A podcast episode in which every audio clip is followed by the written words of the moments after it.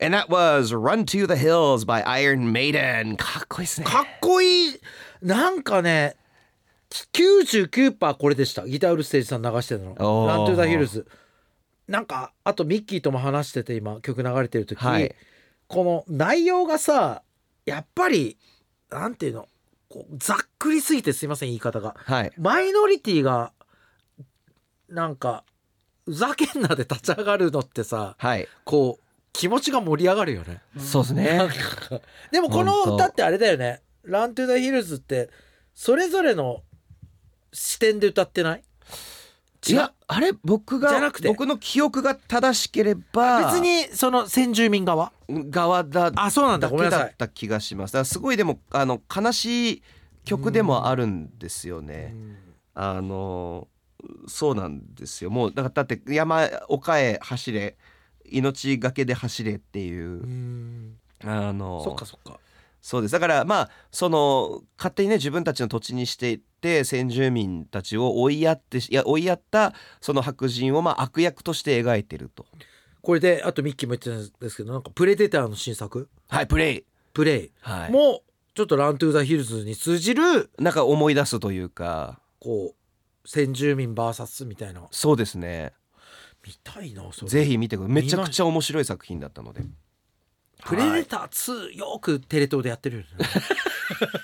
皆さんもぜひチェック午後のロードショー、はいですね俺一番見てるの2かもし れないですねはい、はいというわけでニューヨークに来る やつ、はいそうです LFM からお送りしているライブバズ今日のバズアーティストはアイアンメイデンを特集、はいここからは私ミッキーが独自に調べたアイアンメイデンのエピソードを紹介するこのコーナーをお届けその名もミッキーズマウスさあ早速、えーガンガンいきますよまず一つ目のトピックがこちら実はスポーツマンバンドスティーブとブルースがプロ級にうまいスポーツとはスティーブってどなたでしたあのーえー、とリーダーですベースのああし失礼しました、ははい、はいはいそうなんです何がうまいんですか彼はですねサッカーがプロ級にうまいんですスティーブはいええもう UK のチームに入らないかって言われるぐらいスポーツマンなんだはいええでも大好きだったんですけど、えー、と14歳かなんかでもうスカウトみたいななっていってですね、あのそれぐらいうまいんですけど途中で音楽の方に興味が湧いちゃって「うんいや俺音楽やる」ってすげえでこう変わるとあのもうだから人生が変わってたはずなんですよブルースもスポーツはそうなんですボーカルブルース・ディッキンソンはですもうねサッカ違うんですー違うんですかフェンシングなんですはあえー、とですねいやあの本当国際的にも戦っていて、うん UK ではトップ8に入ったことがありますすげえなんかこの人たちさ、はいアイアンメイデンが、まあ、めちゃくちゃ売れたわけじゃん。はい売れたどころじゃないわけじゃん。はいほんとよかったよね。 そうですね親とかに怒られてたよね。あー もうもう、お前ふざけんな、サッカ ー。こんな金出して、あれしてやって、フそうですよェンシング、バンドで、お前って。すアイアンメイデンがこんなだったからよかったものの。ねでまあ二人ともいまだにやっててブルースなんかは本当ずっとフェンシング一回抜けるんですけどアイアンメイデンから、その間もずっとフェンシング頑張ってやってそうなんです本当にうまくてでもなんかかっこよくないですかこの僕アイアンメイデンって、うんオペラっぽい気がするんですよと言いますと、んなんて言えばいいんでしょうねやっぱりメタルって以前あのローリーさんがいらっしゃった時もはい話してましたけど、ディープアップルの時にやっぱクラシックっていうのがすごいつながってくるうん。音楽的にで歌い方もブルース・ディッキンソンなんかもオペラだと思うんですよ確かに。すごく綺麗に歌うじゃないですかそれを先ちほゃんどもと言った、はい初代ボーカリストとは違うもんね。違いますねあの人はなんか吐き捨てるように歌う人だったから、はいパンクっぽかったけど、うーんそうなんですよでなんでしょうねちょっとこう高貴な感じうんもするという確かか,、に確かに確かに、そこがね僕ね若い時あんま苦手だったんですよ。ああわかりますその、はなんかニルバーナじゃないけどリアルな感じがしなかったですアイアンメイデンっいて、はいブルースの歌い方とかが、はいだけど今は分かりますけどね、ミッッキーがい言ってることが確かにそうだね後期だね後期なんですだからなんかこの曲でこうフェンシングのシーンとかがあってもすごいかっこいいなみたいな確かにエディがあのマスコット確かねいますよねあのあ後で話しますけどマスコットエディとかはいが戦ってたりしたらかっこいいなとかっこいいですねはい思いますうんあとコンセプトアルバムとかも出してて「うんあのファントム・オブ・ザ・オペラ」っていう曲も出してますからねあ知ってますはいファントムまた名曲ですけど名曲ですねあれそうなんですよ俺あれを、ま、あれと間違っちゃったんだ多分ラントゥーザヒルズフあーァントムオブオペラからなんかなんかこの人たちの歌ってそれぞれの視点みたいな歌あるじゃないですかはいなんかそれとまわかんないどれですかねねはいはいまあまあまあいどんどん行きましょう、はいそれで続いてのトピックこちらですディッキンソン文学と演劇を学んだめちゃくちゃいい寄宿高校を退学にえそうなんですよこういう人なんだだからフェンシングとかさはいぶスポーツもできて文学展なんか今でいう学生芸人みたいな感じですよね あーそうですねも本当にはいなんか、なんていうのパンクバンドが叩き上げみたいなのだったら、はいなんていうのアイアンメイデンってもうできちゃうっていうかはいもう芸人の世界でいうとそういうことですようね、んでもそれがアホだから私最初鼻についたんだけど、はいはいでもなんかそういう意味では令和に合ってるバンドっすねああミスタービッグとは別の意味で別の意味でですねアイアンメイデンってもう何ていうの何あぶしというか、お涙ちょうだいうんと関係ないバンドっていうか、うんこんだけ苦労しましたとかではなくないアイアそンうメイでデすンって、ねそうですねブルース・ディッキンソン決して裕福な家庭のあそう育ちではないそうなんだはい、ただ親が授業に成功してで、えー高校をきっかけにすごいいいとこに行けるとすごい努力もされててそうなんです寄宿高校に行ったら本当文学と演劇が大好きになってのめり込んだんですでフェンシングもやっすげてえ人だてそうなんですで演劇とかはあの本当に、えー例えば即興演劇だったりとかもすごい学んで、へええー取り入れてるそうですへえかなり自分たちの演出とか歌に。で、えー、と文学と演劇を学んでいて教養を深めていくんですけどそういう意味ではすごいいい学校だったらしいんですけど、んブルース・ディッキンソン曰く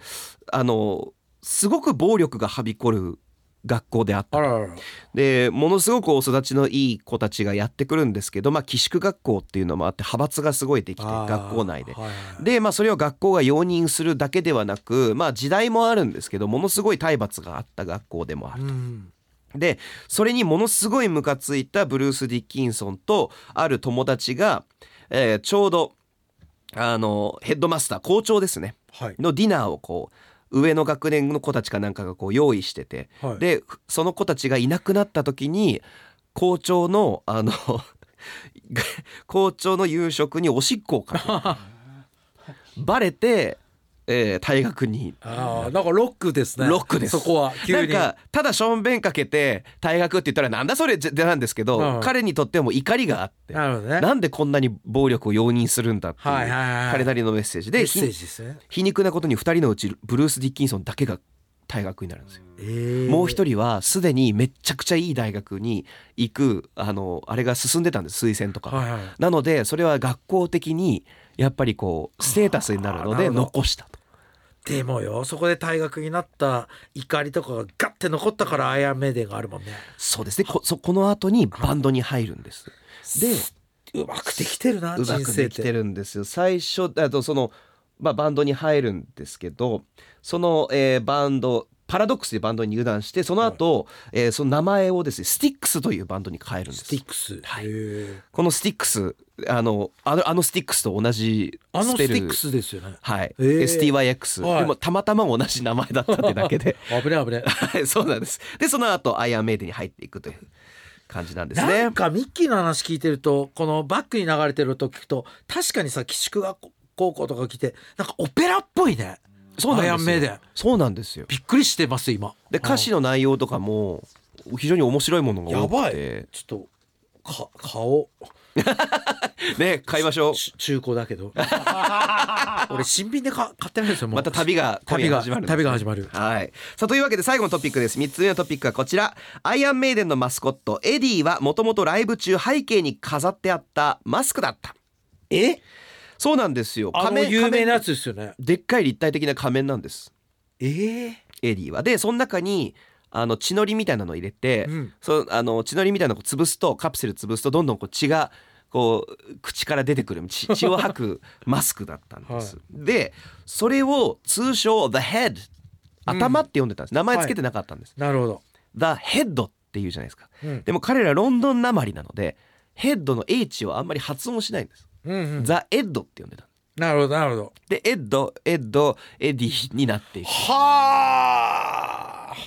でこのあのエディの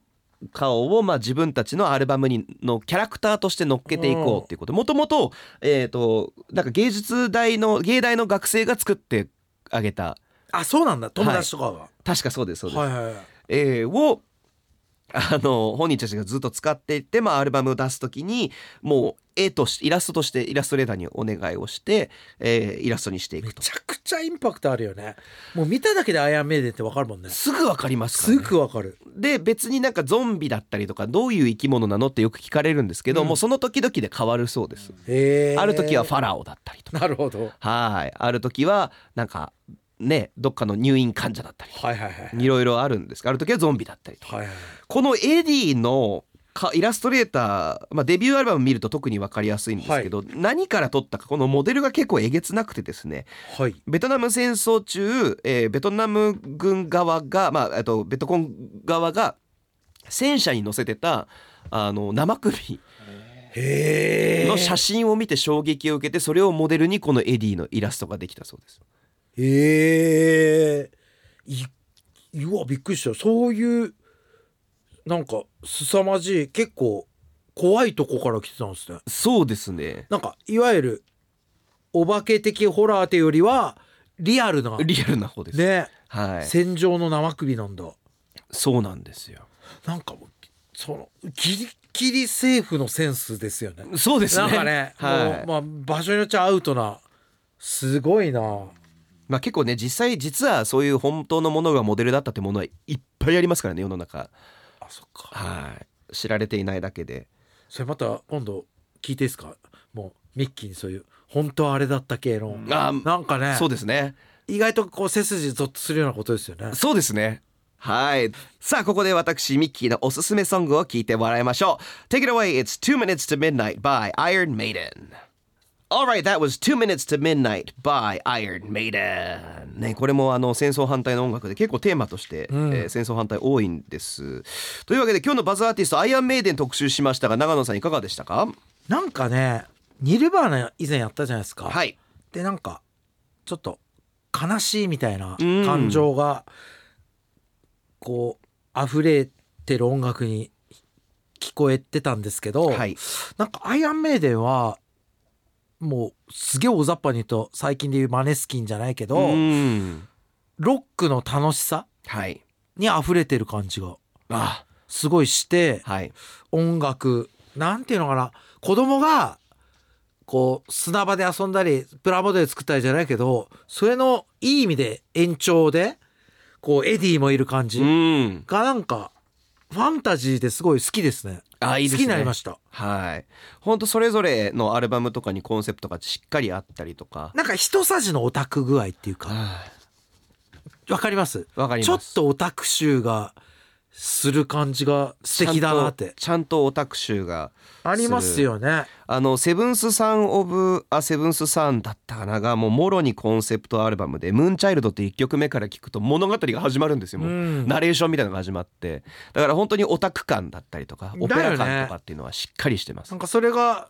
その楽しいなっていうバンドでした。はいはい。はいというわけで改めてアイアンメイデンは9月26日木曜日に東京ガーデンシアター28日土曜日にピアアリーナ MM でおよそ8年ぶりの来日公演を開催詳しい情報は各種音楽サイトをチェックしてください